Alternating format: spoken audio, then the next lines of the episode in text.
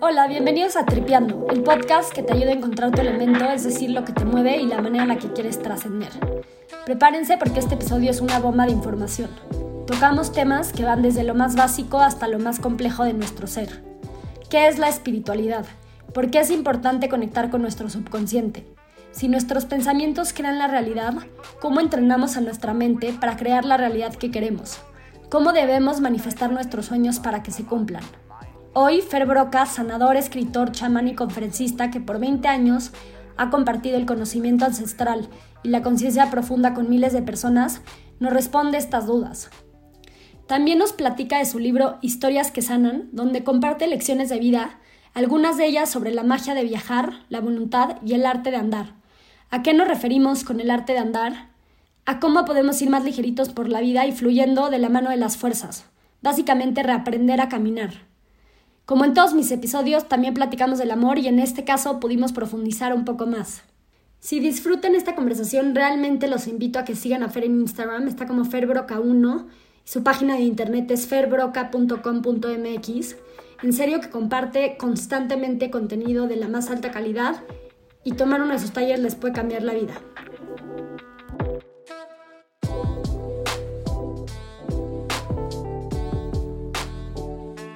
Hola Fer, bienvenida a Tripeando. Estoy muy emocionada de tenerte aquí y poder compartir todo tu conocimiento con nuestra comunidad. Y pues quiero contarte mi historia. Una vez un exnovio me insinuó que quería que fuera más espiritual. Yo me lo tomé muy mal. Eh, siempre me había considerado alguien muy espiritual. Entonces me gustaría arrancar eh, por lo más básico. ¿Qué es la espiritualidad? Bueno, gracias por el espacio, gracias por la invitación. Estoy yo también contento de poder compartir contigo. Y la espiritualidad, como yo la defino, porque es una palabra polisémica, tiene muchísimos significados distintos. Para mí la espiritualidad es la conexión que cada uno ejerce desde su ser interior con lo superior. Es decir, no es la religiosidad que es un mismo dogma y un caminito por el que todos tenemos que transitar, sino una vía directa y muy personal de conexión con lo que es trascendente, con lo que tiene sentido, con lo que es sutil, con lo que vibra, con lo que es energético, con lo que es divino, con esa parte superior que a todos nos mueve, eso para mí es la espiritualidad. ¿Y cómo incorporamos la espiritualidad a nuestro día a día? ¿Cómo lo, se vuelve algo práctico y no solo un concepto? Exacto. La espiritualidad se aplica autoobservándonos, conociéndonos a nosotros mismos, aprendiendo a reconocer nuestras emociones, nuestros impulsos, observando nuestros pensamientos, haciéndonos amigos de nosotros mismos, que eso yo creo que es algo importantísimo. A veces nos cae muy bien el mundo, nos cae muy bien la gente y somos súper simpáticos hacia afuera, pero somos poco tolerantes con nosotros, somos poco amigables con nosotros, poco compasivos. Entonces, yo diría que el primer paso de ser espiritual, espiritual aplicado, espiritual y práctico es conocerte mucho. Luego tiene que ver también con conocer el mundo y comprender el mundo no desde una manera limitada, sino entender el mundo desde una manera abierta, entender que las cosas no son solamente objetos sólidos, inanimados, sino que tienen una historia, que tienen una energía, que hay un trasfondo en las cosas que hacemos, en las cosas que vemos, en los, en los viajes que hacemos, que hay una, hay una perspectiva mucho más honda de esa realidad plana. Y en el tercer nivel sería cómo tú, en esa conciencia de ti y en esa conciencia del mundo, vives en armonía para los demás como sí, para mí la espiritualidad es poder, si no hacerle bien al mundo, por lo menos no hacerle mal. Si no puede ser una persona caritativa, por lo menos no ser una persona tranza. Si no puede ser una persona bondadosa, por lo menos no ser una persona basura. Entonces, es poder llevarlo del conocimiento de ti al conocimiento del mundo a la aplicación en el mundo con la gente que te rodea. Yo siempre he defendido que es más espiritual aquel que se lleva bien con su papá, con su mamá, con su hijo y con su perro, que el que anda pregonando por el mundo la espiritualidad vestido de naranja, pero no se habla con nadie, lo odian en su familia, él odia a todos en el mundo, pero va por el mundo haciéndole bien a quién sabe quién. Entonces, es poder vivir en donde vives de una manera amorosa, consciente y compasiva. Fer, y además de cuestionarnos, ¿no? Y, y si está relacionado con el autoconocimiento, pues una parte esencial es preguntarnos constantemente sobre, sobre todo, cómo o sea, qué rituales o qué hábitos podemos incorporar prácticos para, para conectar con nosotros mismos? el tiempo, para mí es fundamental que la gente que quiere empezar la práctica espiritual tiene que abrir tiempo para la espiritualidad.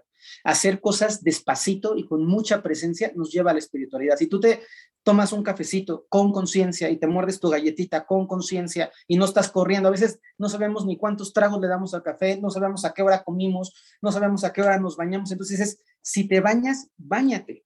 Si vas a caminar, camina. No camines y te pongas el rímel y hables por teléfono, porque entonces ni caminaste, ni hablaste por teléfono, ni te maquillaste bien. Entonces, darnos tiempo es una, una parte muy práctica. Meditar, que para mí es algo esencial, y también es como desmitificar la meditación como este proceso que tengo que estar de blanco en posición de yoga y no sé qué, sino poder entender que la meditación puede ser mucho tipo de prácticas, aprender a respirar, a generar hábitos de belleza. En, mi, manera de enseñar y de compartir la espiritualidad, creo que la belleza es espiritualidad, que la armonía. No estoy hablando de la belleza en un sentido o en otro, sino la belleza de cada quien. El poder tener un lugar lindo en donde despiertas, por más chiquito o grandote que sea, el poder caminar en un espacio que esté ordenado, esas cosas van generando armonía energética y nos van llevando a la espiritualidad profunda. Y otra práctica muy linda de la espiritualidad y cada vez más en desuso en la sociedad en la que vivimos es el silencio. Yo estoy absolutamente convencido que las personas espirituales reales, auténticas, son personas que entienden el valor del silencio, del de pronto no tener que escuchar nada, pero no solamente nada de afuera, sino poder silenciarte interiormente, poder generar esta pausa, este impas que te permite conocerte, que te permite reconocerte, que te permite darte cuenta, y es maravilloso. Y algo que, la gente de pronto pierde de, de perspectiva es, me gustaría que se imaginaran la música sin pausas. ¿Cómo sonaría cualquier canción que nos guste, cualquier melodía, si solo fuera sonido?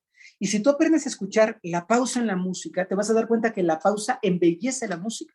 Y esa misma pausa de silencio en tu vida también embellecería tu vida. Entonces es, aprende a practicar el estar solo, pero con conciencia. Aprende a poder decir, me voy a quedar callado una mañana para ver qué se siente, porque no sabemos estar callados. Hay gente que le asusta el silencio, que es como, no, pero ¿cómo me voy a quedar callado? Entonces empieza la cabeza, tengo que ir al súper, tengo que no sé qué. Entonces hay un ruido constante. El silencio nos ayuda a tener claridad mental. Tiene también mucho que ver la espiritualidad con poder vivir la vida en presencia, es decir, estar en el aquí y en el ahora realmente. No estar solo en el aquí y en el ahora en la, en la meditación, estar en el aquí y en el ahora cuando trabajas, estar en el aquí y en el ahora cuando conversas con tu pareja. Qué importante es que cuando estoy hablando contigo esté aquí contigo y no esté hablando contigo, pero por allá en una cosa, pero mi cabeza en otra cosa, pero mi panza con hambre, porque entonces estamos bifurcados. Y ser espiritual es poder centrar la energía y la atención en lo que estamos haciendo. Y pueden ser cosas, hay gente que me dice es que yo quiero ser espiritual, pero no me gusta meditar. Perfecto, ¿te gusta pintar? Sí, pues pinta con conciencia, pinta con cariño, pinta con amor, pinta y solo pinta y estarás haciendo una experiencia espiritual, o cuida tu jardín, o sal a correr, o vete al gimnasio, pero con conciencia, con amor, con gusto, con atención, y entonces la práctica espiritual se va volviendo algo mucho más cotidiano y mucho más aplicable a lo que todos tenemos que vivir. Y Fer, o sea, sí, tanto para estar presentes como para silencio, o sea, saber estar en silencio, hay que controlar y de cierta manera dominar nuestra mente y nuestros pensamientos. ¿Cómo la entrenamos? ¿Cómo vamos aprendiendo a, calmar todos estos pensamientos que nos llegan negativos y... Eso, eso, eso, eso, nos da como para cinco programas, o sea, cómo controlar la mente es una de las grandes preguntas y, y, es, y es bien interesante, voy a empezar por, por desmenuzar.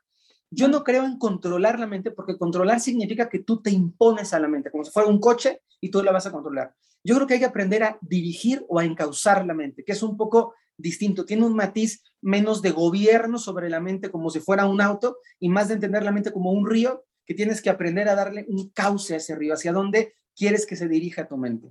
Y es un entrenamiento muy complejo porque la mente está bombardeándonos todo el día. Hay gente que mide o, que, ha llevado a datos eh, aproximados de que tenemos entre 60 mil y 80 mil pensamientos por día. 60 mil y 80 mil. Y yo siempre pienso que cuando agarra la cotorra y se te empieza a alocar la mente, llegamos a 100 mil pensamientos por minuto porque se vuelve una catarsis brutal. Entonces, lo que tengo que aprender a hacer es a reconocer mis pensamientos. De pronto, a poder preguntarte tú 15 veces al día, ¿qué estoy pensando?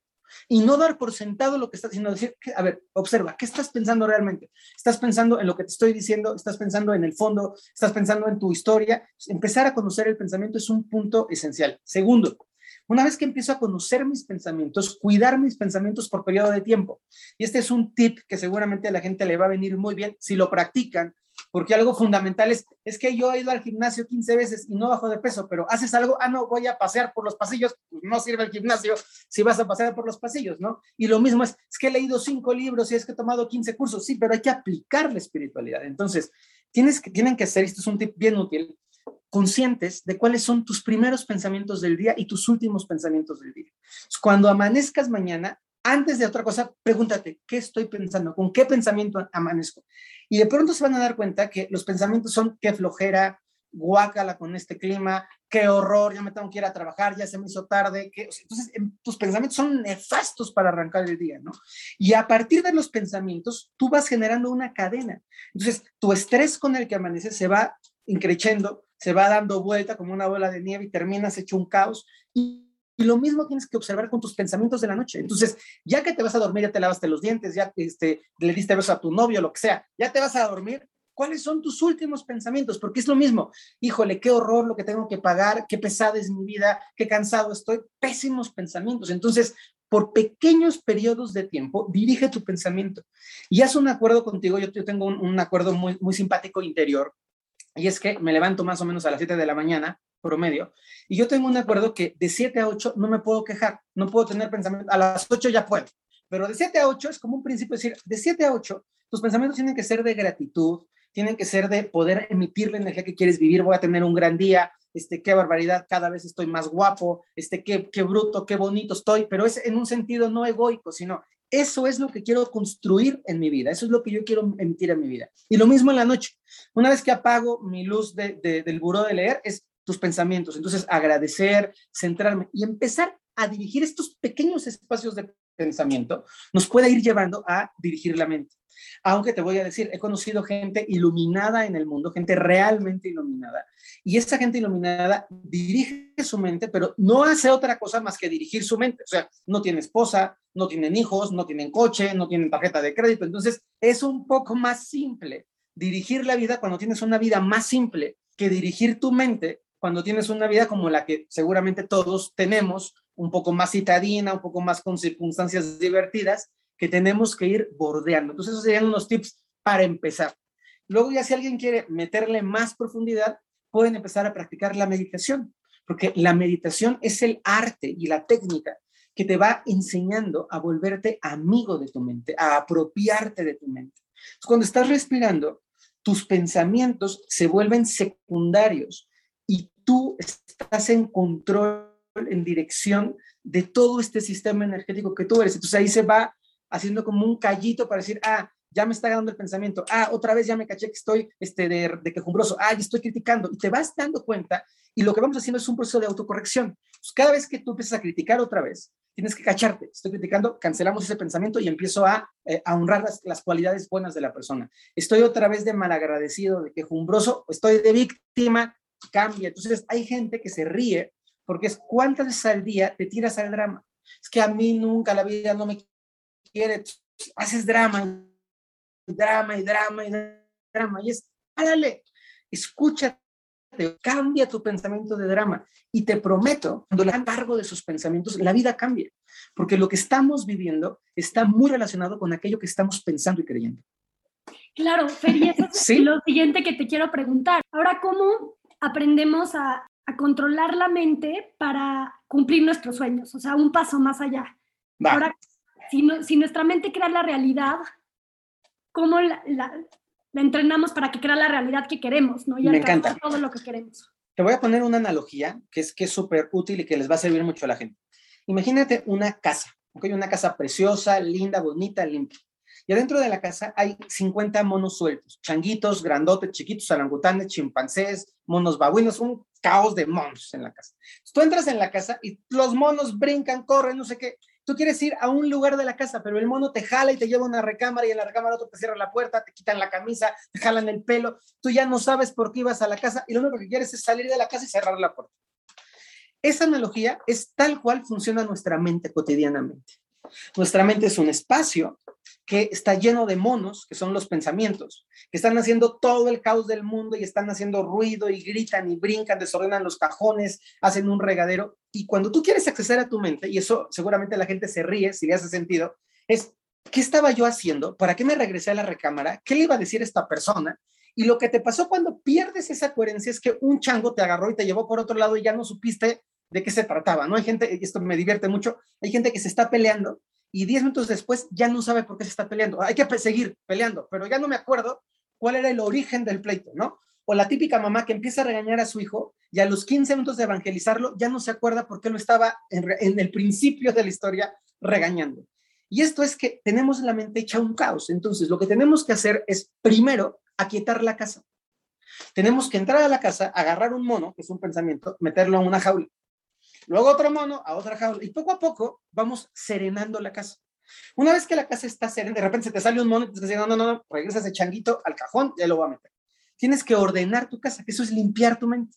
Cuando meditamos, limpiamos la mente, ordenamos ese espacio perfecto. Y entonces sí, puedo entrar yo a habitar mi casa, mi mente, y puedo yo decidir qué quiero hacer con esa mente. Entonces puedo empezar a reordenar mi pensamiento, a reordenar mi sistema de creencias, a limpiar bloqueos, a sanar heridas, a hacer visualización creativa, a tener una afirmación, que son todas las herramientas que nos van a ayudar para que nuestra mente, nuestra casa, emita la energía que necesitamos para poder crear la realidad en la que queremos vivir. O sea, hay muchas, muchas historias. En el abanico te voy a poner cuatro eh, al menú del día de hoy, ¿no? Uno importante es lo que tú crees de creencia es lo que tú creas en la vida. Entonces, si tú crees que la vida es difícil, es adversa, que la vida es un, es un manicomio y que hay que sobrevivir la ley de la jungla, esa es la vida que tú vas a vivir. Si tú crees que la vida, para poder tener éxito, hay que sufrir y batallar y con el sudor de tu frente, vas a sudar mucho para tener éxito. Pero si tú crees que la vida es flujo, si tú entiendes que la vida es armonía, si tú crees que la naturaleza de la vida es que vivamos contentos y bien, y tú tienes esta creencia, ojo, no es un dicho, hay gente que repite y mandan estas cadenitas que a mí me, sulfuran un poco de, si ves al puerquito millonario, vas a ser millonario. Yo digo, no, va a ser millonario por ver al puerquito millonario, ¿no? Pero no es, lo digo, es que yo creo en la abundancia. No, no, no es, no es de que creer de dientes para afuera, es creer de creencia profunda, de realmente pienso que la vida es generosa y que la vida es buena, ¿no? Entonces, esa es una manera importante, empezar a revisar nuestras creencias. ¿Qué crees acerca de ti? ¿Qué crees acerca del amor? Hay gente que se quiere enamorar pero cree que todos los hombres son unos imbéciles y quiere un hombre. Entonces, o tienes un imbécil o no tienes hombre. No, no, tienes otra sopa si es tu creencia, ¿no? Es que yo quiero vivir en matrimonio, pero el matrimonio es peor que la cárcel. No, cuate, así vas a encontrarte un sargento o una sargenta de esposa. No es el camino. Entonces, primer trabajo, revisar las creencias. Y hay modelos, hay mecanismos, hay, hay procesos para poder hacer transformación de creencias, pero eso es un esencial. Segundo, más aplicadito, hacer afirmaciones. Una afirmación es una expresión verbal eh, o, escrita, en donde yo estoy construyendo algo que no me creo, pero que me quiero creer. Por ejemplo, no consigo galán, entonces yo quiero, yo quiero creer, no me la creo, pero yo afirmo que en mi vida encuentro una persona perfecta para compartir una relación de amor. Apúntense, ¿no? Es, es, es una afirmación. Entonces, empiezo a repetirlo y a repetirlo y a repetirlo y a repetirlo. Lo expreso verbalmente, lo escribo en un cuaderno, me hago post-its y los pongo por todos lados. Y eso es empezar yo mismo a ir de afuera hacia adentro, generando una creencia nueva. Y la afirmación empieza a ser una emisión de vibración y a veces, esto, esto pasa cuando se hace bien, termina siendo más que a veces usualmente, termino creyéndome en la afirmación, termino vibrando la afirmación y termino obteniendo lo que estoy afirmando en ese decreto o en esa expresión. eso es algo muy útil. Ojo, las afirmaciones, hay gente que piensa que por afirmar tres veces soy flaco, soy flaco, soy flaco, ya es flaco y luego se va a comer una pizza y no, no funciona así la vida, ¿no? Pero si tú afirmas, si tú te pones a decir, por ejemplo, en lugar de soy flaco, soy flaco, todo lo que como me nutre y me adelgaza, y te comes una pizza con la creencia, juro, soy un testimonio viviente de que el pensamiento nos baja de peso, no solamente la dieta, es, es real, ¿no? Entonces, se puede aplicar, pero no puedes hacer afirmaciones de cosas que en el fondo no crees. No puede ser que alguien que sea súper negativo y que esté muy lastimado diga, la vida es positiva y maravillosa porque no se la cree. Pues tienes que ir haciéndolo gradualmente. Las afirmaciones serían una segunda manera de, de, crear esta realidad. Una tercera manera que a mí me parece muy bonita es visualizar la visualización creativa. La visualización creativa es proyectar tu energía hacia eso que quieres conseguir. Entonces, si tú quieres una chamba mejor, visualizarte en tu oficina, con, como tú la quieres ver, con, ese, con esa ventana divina que vas a tener ahí, o visualizarte en el proyecto que quieres que te vaya increíble, como si ya estuviera ocurriendo, con todas las emociones, y proyectar esta energía, empieza a construirla. Y realmente cuando alguien aprende a hacer visualización creativa, logra hacer que lo que está visualizando, lo que está construyendo, lo que está, desde mi perspectiva, co-creando, termine manifestándose en la vida, que es una gran herramienta también de realización. Y la cuarta, o el cuarto que te pongo hoy así en el menú, son ejercicios psicomágicos, se llaman, que son prácticas entre energéticas y del inconsciente, son, son muy padres, que te pueden llevar a vivir eso. Por ejemplo, si tú quieres tener un, un galano, si tú quieres tener un socio increíble, entonces empezar a hablar con tu socio, no existe el socio, pero tú empiezas a decir, oye socio, ¿cómo ves esto? Oye galán, vente conmigo a la boda, oye galán, vente a ver la tele. Y esas, esas cosas que son un poco locas, van generando la energía, van creando el espacio. Y cuando se hacen bien, consciente y ordenadamente, con un criterio bien llevadas, terminan generando la vibración y la energía para que las cosas puedan ocurrir. La psicomagia es todo un proceso muy complejo, ocupé un ejemplo muy sencillito, pero es esta posibilidad de empezar a, por ejemplo, un, acto psicomágico que es lindo, es la próxima, si quieres bajar de peso, ve a una tienda y cómprate una blusa de la talla en la que quieres vivir y póntela. Ya sé que vas a parecer un patefuz, pero póntela, porque es como decirle a la vida, estoy haciendo lo que tengo que hacer para que eso ocurra. E, e, en fin, hay muchas cosas, pero por ahí va la cosa de, poder dirigir el pensamiento. Y Fer, ¿cuánto tiempo le, debemos de dedicar al día a esto? ¿O no es de, no es de sentarnos y, bloquear una hora, o más bien es algo que constantemente se trabaja durante el día? ¿Cómo funciona? Yo creo que hay una, hay una, una dicotomía y es cambiar la, la, idea de tiempo por la idea de espacio. O sea, si, tú, si tú le dedicas una hora a hacer ejercicio, pero en tu hora de hacer ejercicio contestaste cinco WhatsApp, viste la tele, este, hiciste un abdominal y te bajaste por una malteada, no, no, no fue un tiempo real de hacer ejercicio. Entonces yo creo que es más útil hacer 20 minutos auténticos de ejercicio conscientes que una hora de ejercicio que terminan siendo 8 minutos auténticos de ejercicio. Y lo mismo pasa con la espiritualidad. Más que el tiempo es el espacio y la energía que le pones a la espiritualidad. Entonces, si tú te pones a visualizar tres minutos, pero tres minutos reales, maravilloso. Y yo he, constatado en la práctica y enseñando gente por muchos años que suele ser más útil muchas veces poquito tiempo bien enfocado que periodos muy largos de tiempo. Es decir, yo prefiero que hagan afirmaciones cinco veces al día, tres veces escritas, a que hagan una hora toda la noche de afirmaciones, porque la mente se va, la gente se cansa, se, se despista. Entonces, es mejor muchos poquitos bien ejecutados que mucho tiempo largo. Hasta que, esto es, este es el objetivo de todos quienes enseñamos y compartimos la espiritualidad, hasta que la espiritualidad se vuelve parte de tu vida. Entonces ya no tienes que darle tiempo, como la gente que hace ejercicio rutinariamente, que ya el ejercicio es parte de su vida, ya no es tengo que hacer el espacio del ejercicio, sino fluyo, voy de viaje, me llevo mis tenis y corro, ya es parte de mi vida. La espiritualidad tiene que volverse así, un hábito natural, que tú puedas decir, ah, ya se me dio esto, ok, voy a empezar otra vez a trabajar en un nuevo deseo, en un nuevo anhelo para que se pueda manifestar. Perfecto, perfecto. Y Fer, me gustaría hablar de tu libro ahora, Historias que sanan. Para los que no lo han leído, lo tienen que leer. Gracias. La vida, en serio. Y pues en este libro compartes distintas lecciones de vida a través de cuentos y pues tus propias vivencias, ¿no? La mayoría de estas historias se dan en viajes, o sea, en el río Orinoco en Colombia o en con los bereberes en el Sahara, o con los raramuris en Chihuahua o en Egipto, en fin, en muchos lugares.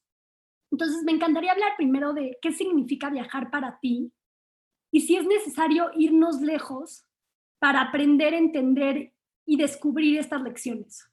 Híjole, para mí viajar es, uno, es una necesidad en el, en el fondo de mi corazón. Y viajar significa poder salir de tu zona de confort, y poder habitar nuevas dimensiones, tanto exteriores como interiores. Porque no es solamente el viaje a dónde vas. A mí, a mí siempre me, gusta mucho viajar y he la oportunidad de estar en muchos lugares. Siempre le digo a la gente, es que no se trata de viajar a lo sofisticado París. Puedes viajar a Huastepec y viajar. O sea, no, no es la distancia ni, ni a dónde vas, es como tú te conduces diferente.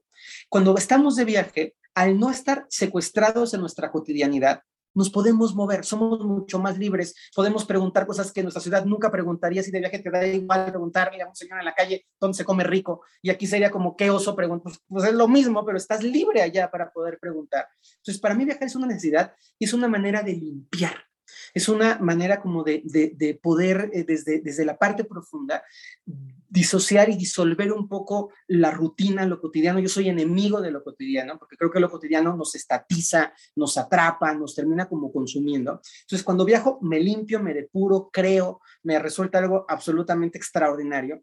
Y en los viajes aprendo mucho.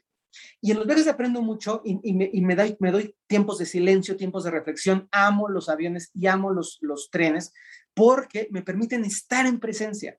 Estoy en contra absoluta de que el avión tenga WhatsApp, porque justo era, en el avión te subías y no había nada que hacer más que estar en el avión, ¿no? Entonces es un tiempo de leer increíble, es un tiempo hasta de ver una película padre, porque no puedes hacer otra cosa, ¿no? Ahora ya puedes WhatsAppear, lo cual me parece horrible, porque entonces yo no lo hago, yo sigo sin, pensando que sigo en la prehistoria y no hay WhatsApp en el avión, pero lo veo y digo, ching, antes podíamos desconectarnos, aunque sea ese ratito, ahorita ya ni ese ratito te puedes desconectar. Entonces, es una experiencia rica. A mí me han enseñado mucho los viajes, pero no creo que el viaje sea un condicionante de aprendizaje. Yo creo que el condicionante de aprendizaje eres tú mismo.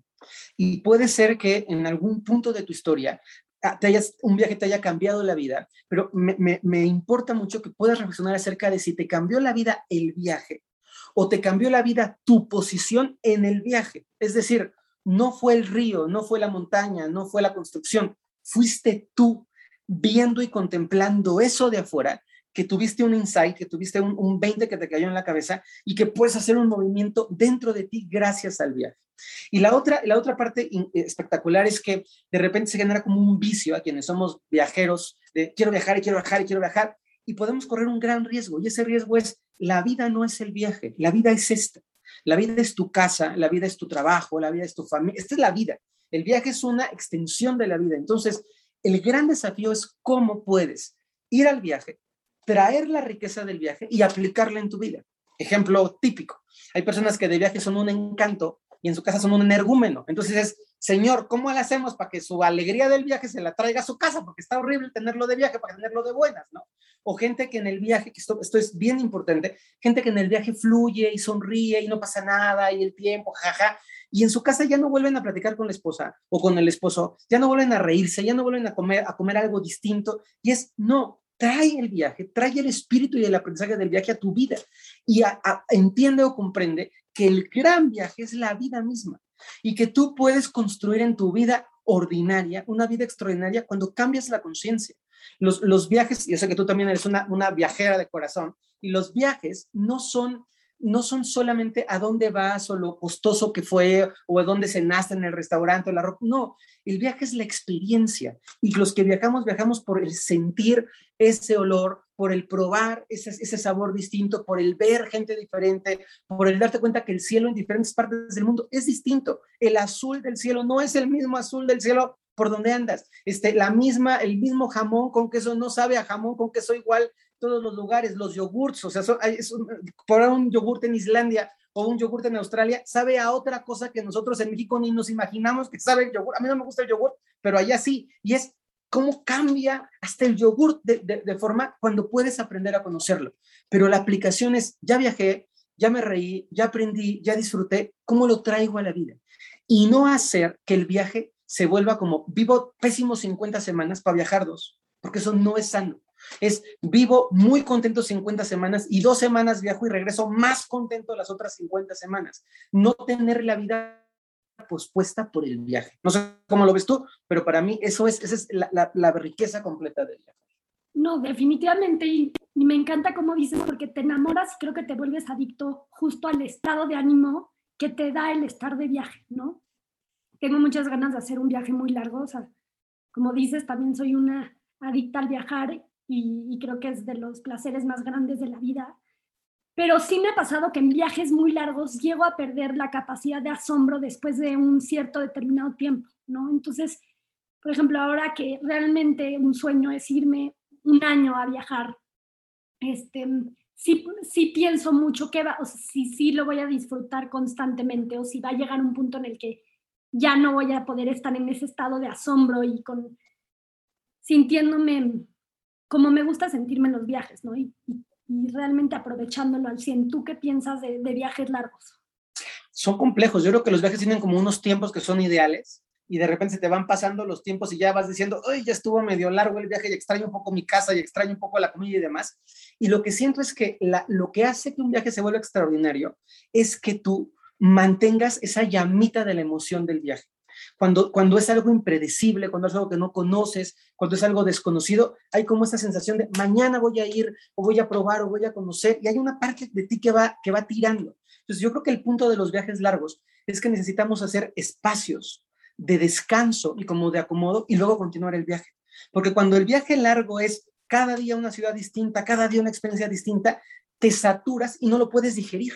Y terminas como, como intoxicado del viaje, así de ya no quiero más. Yo en algún momento que, que, viajé muchísimo, me llegó a pasar que decía, es que ya no sé en qué país estoy, de las, del, del, ya cambié de hotel y otro hotel y me levantaba así de, ¿dónde estoy? ¿Dónde estoy? Así, ya no sabía en qué uso horario, ya no sabía qué día era, y ahí ya no está rico. Entonces, si hacemos una pausita, nos echamos cinco días asentados en un lugar, acomodando, pasándola rico, el viaje se vuelve otra vez una experiencia novedosa pero cuando nos saturamos, el viaje se, colapsa. A mí también me ha pasado, yo también he tenido que hacer viajes largos, y si hay un punto en el que digo, tengo que bajar.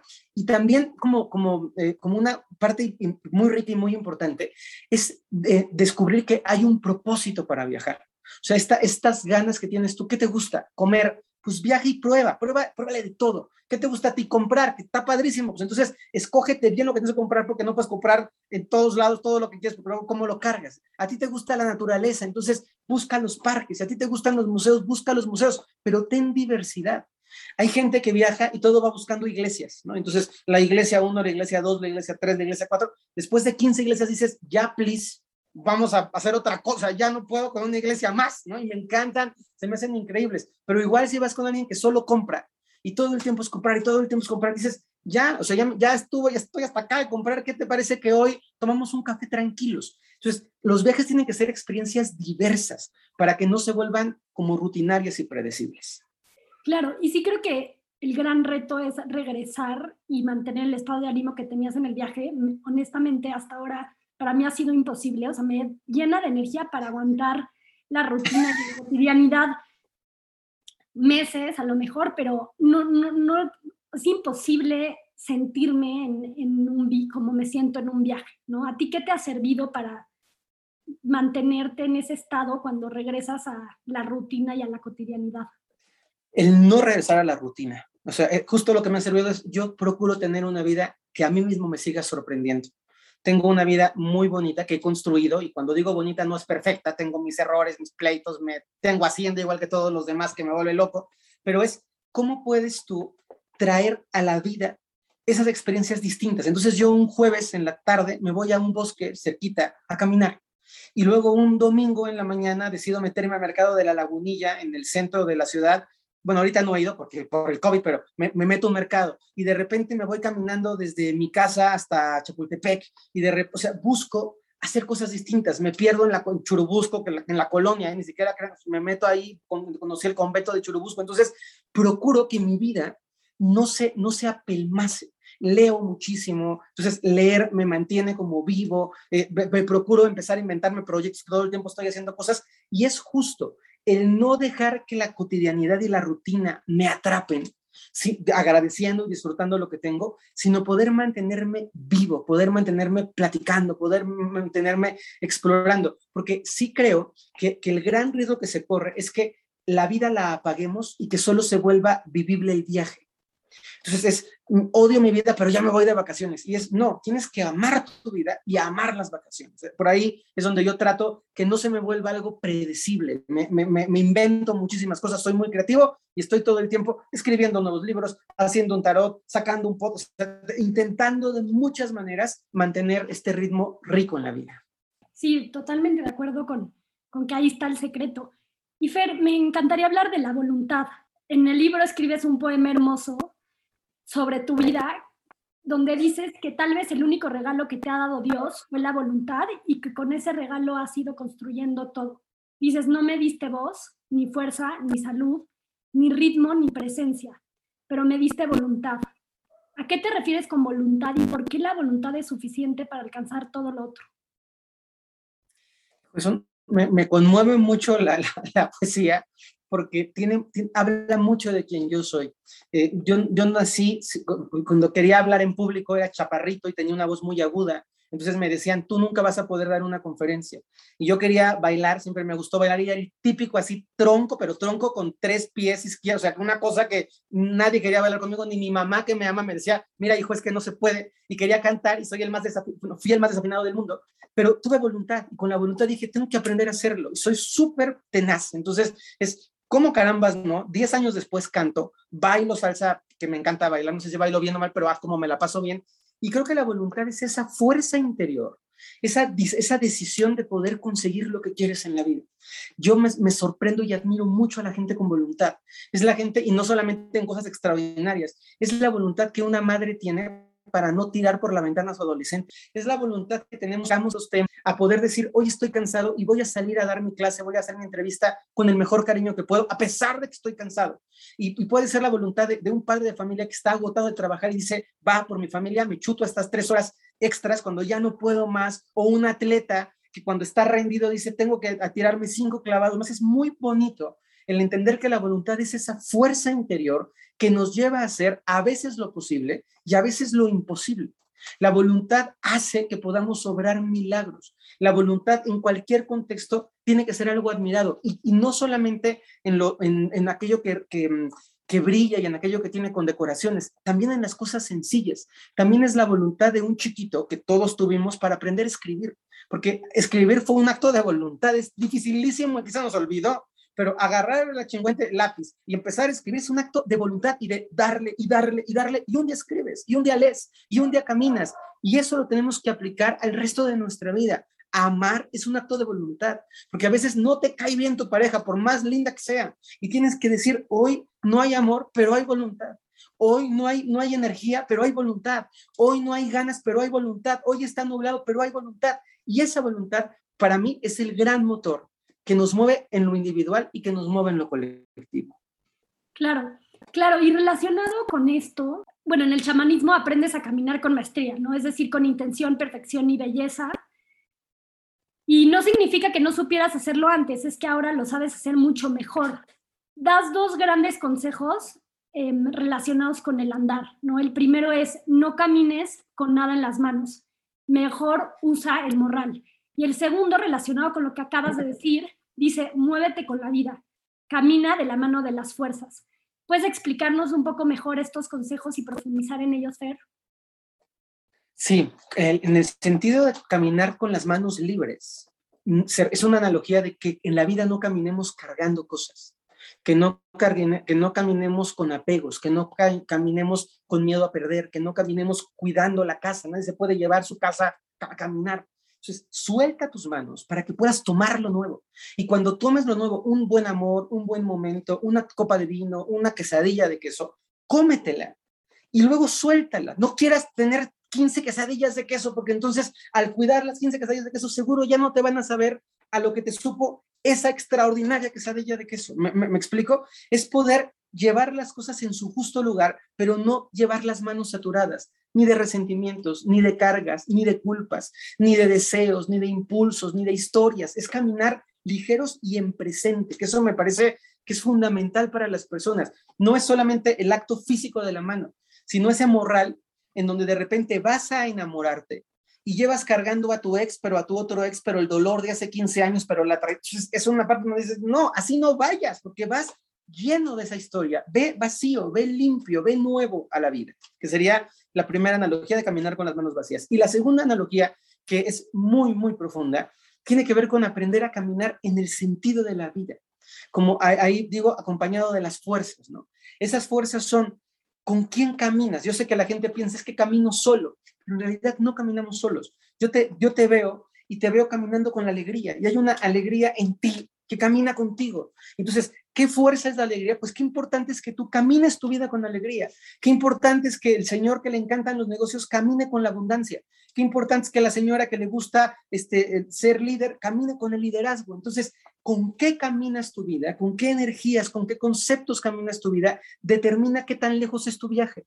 Y tú puedes caminar tu vida con la amargura y con, doña amargura, doña quejas y doña víctimas que dices, por Dios santo, suelta una, aunque sea, que hay gente que hace el combo perfecto. O puedes decir, yo camino mi vida, mi dolor, pues, perdí a una persona que amo y me duele. Perfecto, invita a tu dolor, pero a tu dolor, no a la victimez que son dos cosas diferentes. Invita a tu dolor y honra tu dolor. Y a lo mejor puedes tomar tu dolor y volverlo fuerza, pero también puedes elegir caminar la vida con ligereza. También puedes elegir caminar la vida con gratitud. Entonces, estas son fuerzas entendibles. Y ya en un plano más espiritual, caminar la vida con las fuerzas, caminar la vida con el ángel de la guarda, caminar la vida con la custodia de lo divino, caminar la vida con tu animal de poder, caminar la vida en el flujo de la energía de la vida. Es, increíble. Voy a hacer un viaje a Egipto y, y, te platico este detalle por el flujo. Y los viajes a Egipto en crucero se hacen en sentido contrario al río. Es como se, como se venden los viajes habitualmente. Tú vas navegando desde Luxor hacia Suanes. Es, es una dirección común.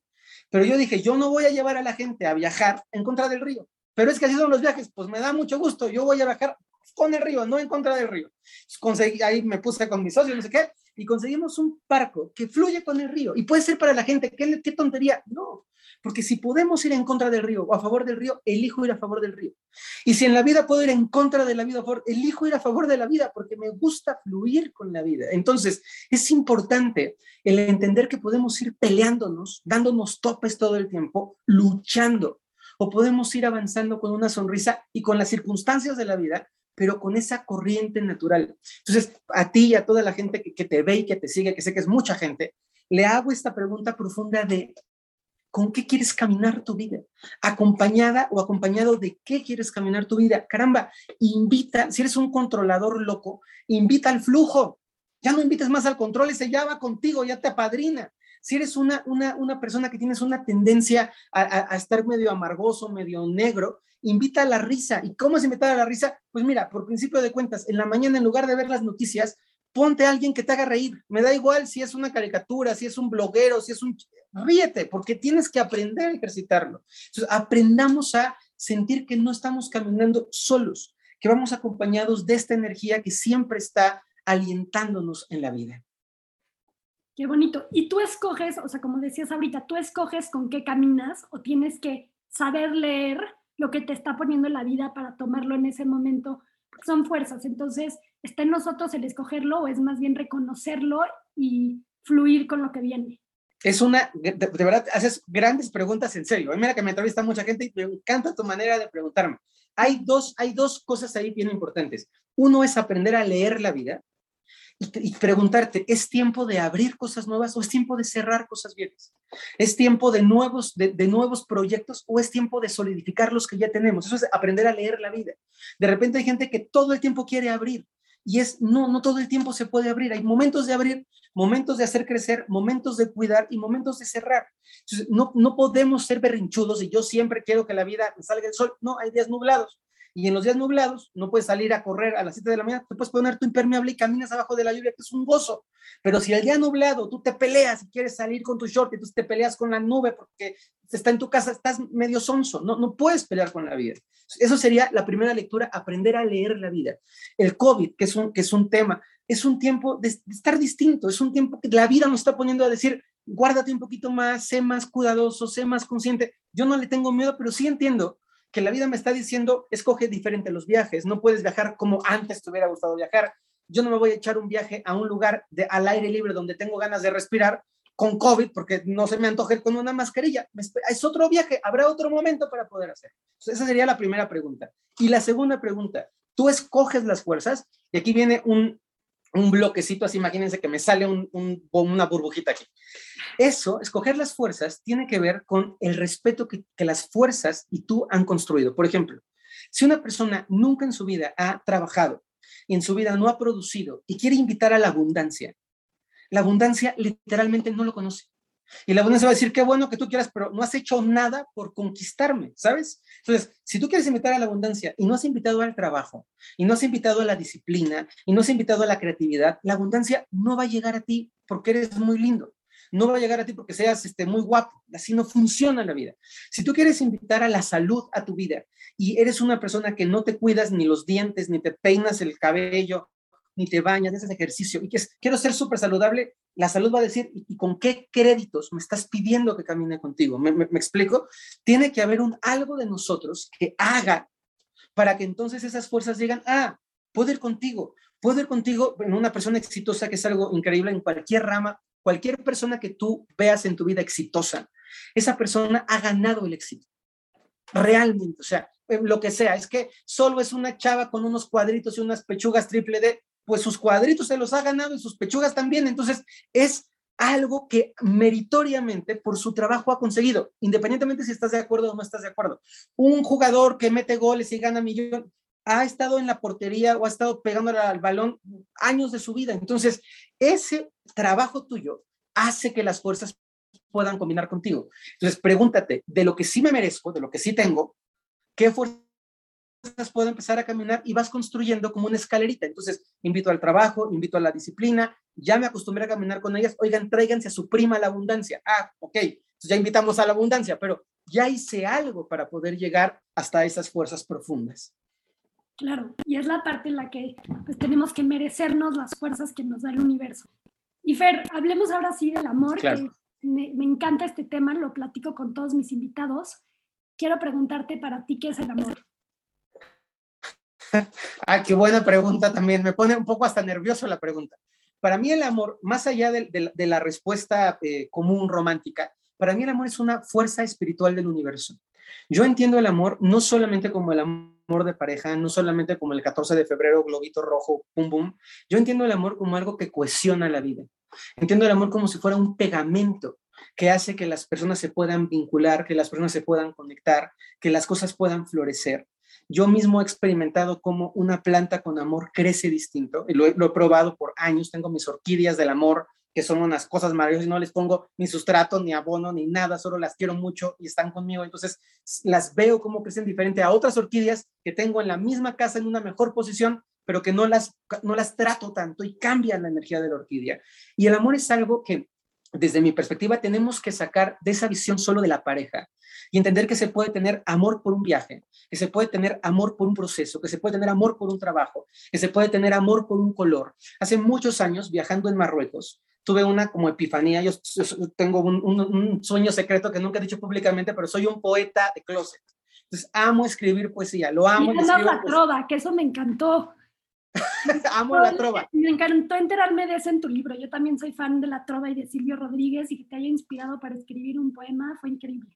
Es increíble. De hecho, hay poemas, hay canciones de Silvio Rodríguez que me parecen poemas completos que son maravillosos. Entonces, yendo a mi historia, a, esta parte de, estando en Marruecos, un día después de, vicisitudes y demás, llego a un pueblo del desierto, todo arenoso, con este color como, como entre amarillo y café, que todo es así en, ese, en ese lugar y de pronto veo pasar a un hombre vestido de azul. Y te juro que dije, amo el azul. Y escribí un poema de amor al azul, al azul, no al Señor, no, al azul. Y dije, qué cosa más maravillosa del mundo es el azul. Y nunca me había dado cuenta del azul. Entonces, tengo un amor, tengo declarado mi amor al azul. Y para mí, eso es una cosa rara y loca, nunca voy a tener una fantasía erótica con el azul, o quién sabe, pero no, no está en mis planes, pero el azul me genera amor. Y me genera amor una flor, y me genera amor una canción, y me genera amor un toque de cuerda de guitarra. Y yo no estoy peleado porque entiendo que el amor puede ser algo sutil, maravilloso y extraordinario y no te lleva a la carga y al peso de amar es hombre, mujer, hombre, hombre o lo que cada quien quiera, juntos para toda la eternidad. No, yo creo que el amor es algo mucho más fluido, mucho más abierto, mucho más eh, eh, eh, energético, algo quizá más abstracto de lo que a veces podemos comprender. Y también siento y enseño el amor a la gente que camina conmigo de una manera respetuosísima y en este contexto que me abres tú, yo amo a mis alumnos y a mis alumnas. Y ese amor no me lleva para nada, no les digo porque entiendo la connotación y el juicio moral, jamás digo te amo, pero en el fondo los amo y los amo un montón y los, y los puedo amar y respetarlos y no se me toca darle beso ni a uno ni a otro ni nada, pero es una parte de decir, realmente algo en mí me vincula contigo desde una perspectiva energética que es amor.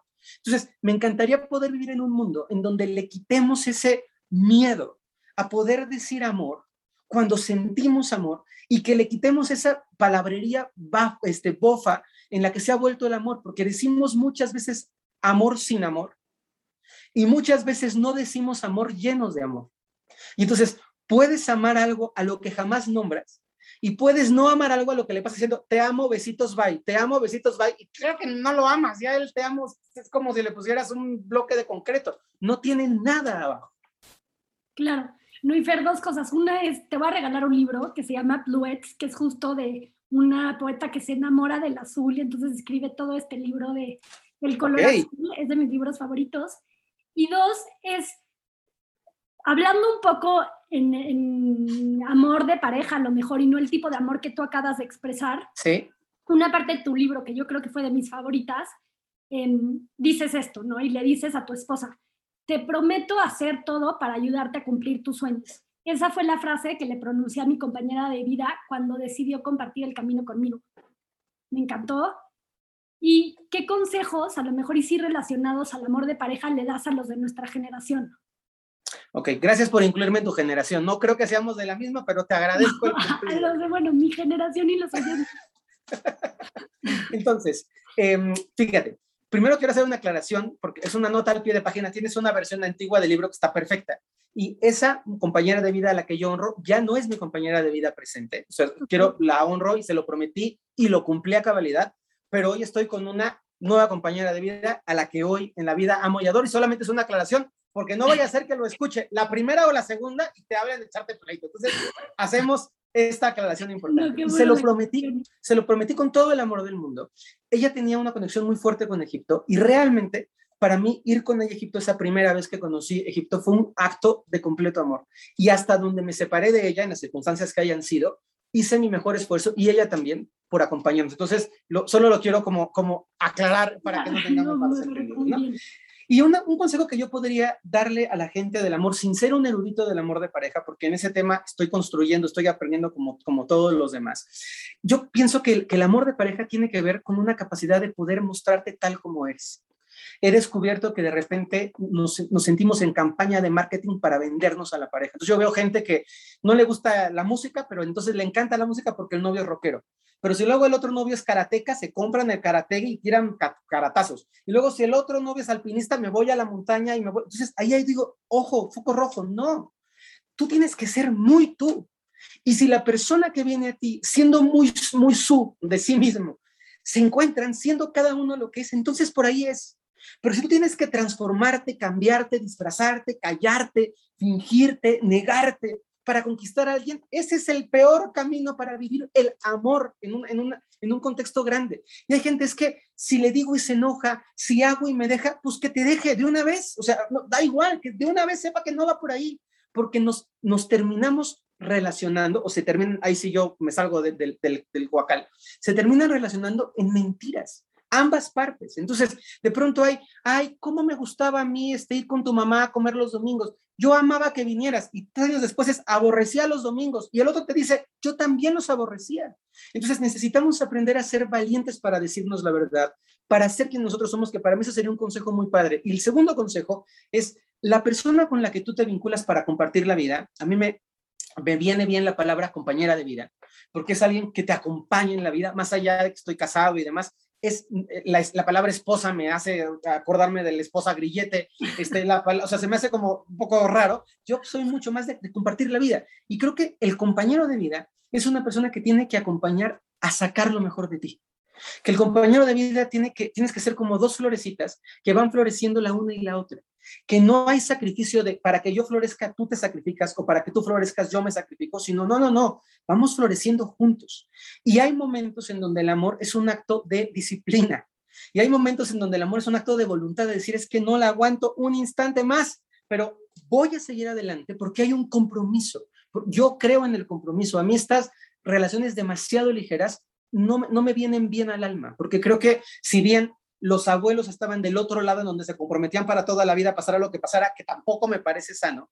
Creo que vamos tendiendo a una, a una sociedad en donde ya no vale nada el compromiso. Y yo creo que el amor es compromiso y que cuando hay un momento difícil, es el compromiso, la visión, la cohesión, lo que te llevan a quedarte ahí. Entonces, sería no mientan, sean auténticos, acompáñense a crecer, saquen lo mejor del otro y saquen lo mejor de ustedes y comprométanse. O no, pero si no te comprometes, no seas tan, eh, tan cruel de hacer que el otro se comprometa. Juega parejo, no me voy a comprometer. Tú quieres un compromiso, órale va. Yo siento que el compromiso nos da la fuerza para quedarnos cuando el instinto y la rabia nos llevan a irnos. Sea, ahorita que decías los dos consejos, uno relacionado con ser tú y no perder tu esencia y el otro con que te saquen lo mejor de ti. A mí, por ejemplo, me pasó que, que sí cambié o llegué a cambiar mucho en una relación que tuve porque pensaba que me estaba volviendo una mejor persona o porque me gustaba esa versión en la que me estaba convirtiendo, por más que no era yo. O hasta qué punto es válido cambiar para no perdernos, pero a la vez sí volvernos una mejor versión. Me encanta. Tú puedes cambiar y puedes adaptarte a la vida, y eso me parece bien, no es que seas un, palo necio de yo no me voy a mover nunca de aquí, puedes adaptarte a la vida, pero hay principios que no podemos renunciar. Yo, yo enseño cuando doy clases que hay cosas que son irrenunciables. Entonces, si a ti te gusta mucho tu pelo chino y te lo quieres poner lacio y está bien para ti, póntelo lacio. Es, es una cosa superficial en tu interior. Pero si para ti tu pelo chino es parte de quien tú eres y la persona te dice, aláciatelo, a eso no puedo renunciar. Lo pongo en un, en, un, en un, sentido que va mucho más a valores y a principios de las personas. Entonces, a lo mejor tú dices, a, mí, a mí no me gusta el alcohol, soy un cuate como un poco, como muy a la antigüita. Si alguien me invita a una copa de alcohol, le hago la, el cuento, ni me la tomo, pero le hago como que así, como para que sea amable con, lo, con la, la invitación de los demás. No me perjudica en nada, no es como que si tomo alcohol va en contra de mí. Pero si a mí me llevas a un entorno en donde está ocurriendo una injusticia contra alguien, si yo veo una actitud de abuso, no puedo, va en contra de mí. Entonces yo puedo echarme fingidamente la copita de Cuba o de alcohol o lo que sea que me, que me da igual, pero no puedo fingir que estoy viendo que alguien maltrata a otra persona y yo estar impávido de decir, me puedo adaptar. Eso va en contra de mis principios. Que ir en contra, yo creo en Dios, y, no me da ningún miedo decirlo y respeto la visión de cada quien. Y yo puedo estar con gente que no cree en Dios, lo cual me tiene sin cuidado, cada quien su proceso, pero que alguien vaya en contra de mi visión de Dios, ahí sí digo alto.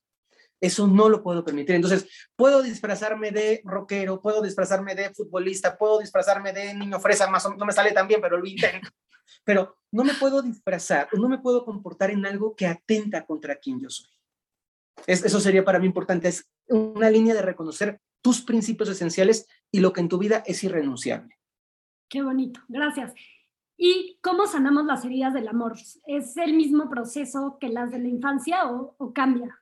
Hijo, es, es, un, es, un, proceso afín, pero no es el mismo proceso. Las heridas son algo, un tema muy profundo que yo te agradezco si me vuelves a invitar porque hay preguntas muy profundas y digo, chin, no, no me gusta dar como, como cosas que no tengan sustento. Entonces, es muy profundo el tema, sí se pueden trabajar, pero no me da el tiempo para poder aquí explayarme con las heridas del amor y con las heridas de la infancia, pero les puede ser muy útil ver las heridas de la infancia y a partir de reconocerlas y de sanarlas, pueden sanar las heridas del amor.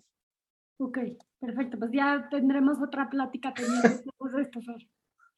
Y bueno, los que nos han acompañado claramente se han dado cuenta que, que Fer tiene una capacidad de comunicar y de tocar corazones increíble. A mí, desde la primera vez que lo escuché, em, me llamó muchísimo la atención y fue la razón por la que lo, lo quise y lo necesitaba tener en Tripeando. Y quiero preguntar, preguntarte qué te ha servido para mejorar como orador, ¿no? Además de la voluntad que ya nos compartiste.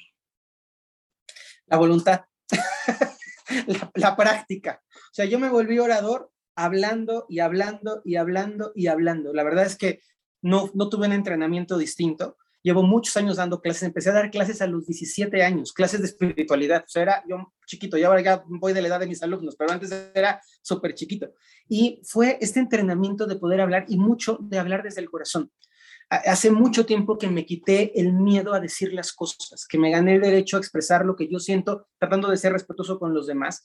Y es el hacerlo muchas veces y hacerlo con mucho cariño, lo que me ha permitido volverme este orador, no sé si bueno, malo o regular, pero este orador auténtico que soy yo. Claro que sí. Y bueno, eres un apasionado de la lectura. Me gustaría mucho si nos compartes tu metáfora de la vida con las bibliotecas y también nos compartes algunos de los libros que más te han marcado a lo largo de tu vida.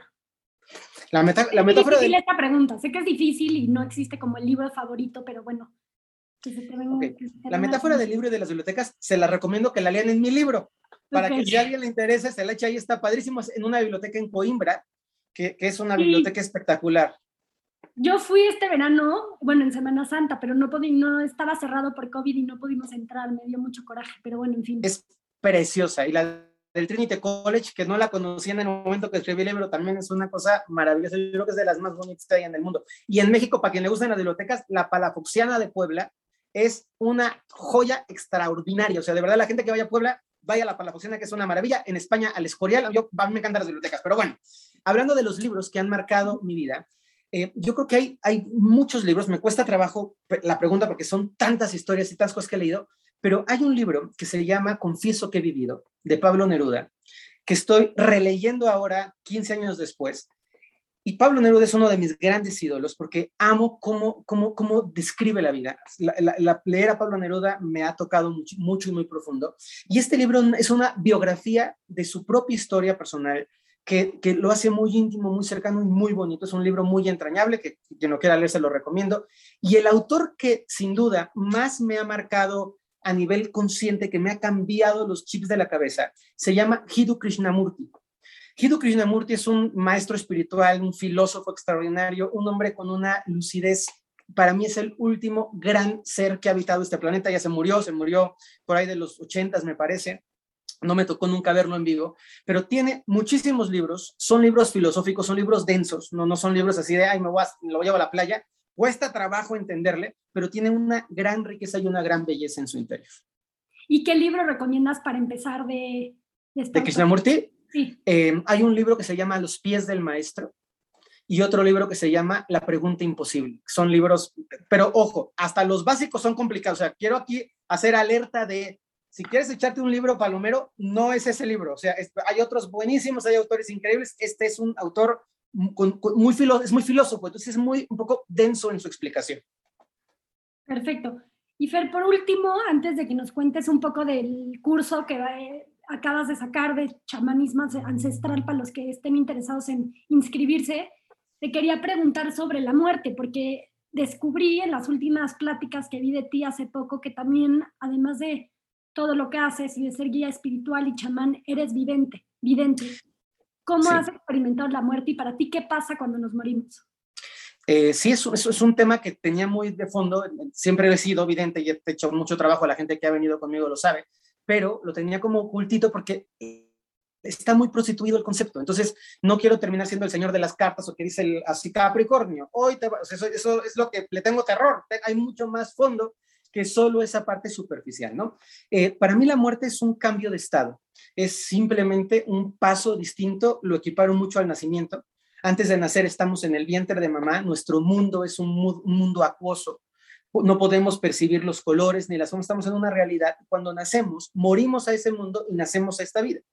Y para mí la muerte de esta vida es como simplemente desalojar el envoltorio, que es el cuerpo, y poder ir a otro mundo, en espíritu, en esencia, en, en verdad, que nos lleva a experimentar otra realidad. Entonces, la muerte no le, no le doy ese peso de fin ni de término, es solamente un cambio de estado, un cambio hacia un, a un lugar distinto que nos va a permitir experimentar cosas que en este lugar no pudimos experimentar, como en este lugar hay cosas que no pudimos experimentar en el útero materno. Es simplemente una posibilidad de vivir algo distinto que nos rodea. Qué bonito. Qué bonito. Y por último, Fer, nos cuentas del curso que, estás, que vas a dar, que yo ya me voy a inscribir, pase lo que pase, pero para los que no saben de qué es, eh, me interesa pues, mucho que, sepan. Muchas gracias. Empiezo, empiezo un curso, pues, cada ciclo empiezo dos cursos. Estoy empezando el curso de chamanismo los lunes. Eh, a partir del lunes 6, eh, me parece que es el lunes 6, hay dos horarios y demás. Es un curso que tiene que ver con entender el chamanismo como una filosofía de vida, cero religioso, cero religioso y muy aplicable. Eso es lo que me importa que la gente entienda, que cuando enseño budismo, cuando enseño hinduismo, cuando enseño Tao, el punto es que te lo lleves a tu casa y te lo comas en un McDonald's, o sea, que, sea algo aquí, que no sea tener que ir a las montañas, no, no, no, es aquí, es cómo puedes tener una relación con tu esposo distinto, con tu novio distinto, con tu chamba distinta, ese es el enfoque que le doy. Es un curso muy rico, hay una masterclass que está gratuita por si alguien se quiere meter a verla, si les late, ahí hay, como mucho contenido, y el curso de inteligencia espiritual, que es los martes, es un curso de entender cómo, así como hay inteligencia lingüística, musical, espacial, matemática, corporal, hay una inteligencia espiritual. Y cómo hay herramientas que nos pueden llevar desde la espiritualidad a resolver y a atravesar los problemas de la vida cotidiana utilizando la inteligencia espiritual. Ahí están, sabes, te agradezco el espacio, ahí están mis páginas, eh, seguramente lo, compartirás o ahí, ahí estoy para quien le sirva, le guste, le llame con todo el cariño del mundo. Fer, pues muchísimas gracias de todo corazón. Gracias por tu tiempo. Me encantó esta conversación. Pues te agradezco mucho. Me encantó. La realidad es que me, lo, pasé muy bien y eres una, tienes un talento lindísimo. Deseo que te vaya increíble en tu proyecto, que la gente siga escuchándote, que lo compartan y lo difundan. Y en este proceso de caminar juntos, sumamos que la gente pueda ir mejorando en su vida de diferentes maneras, a seguir tripeando.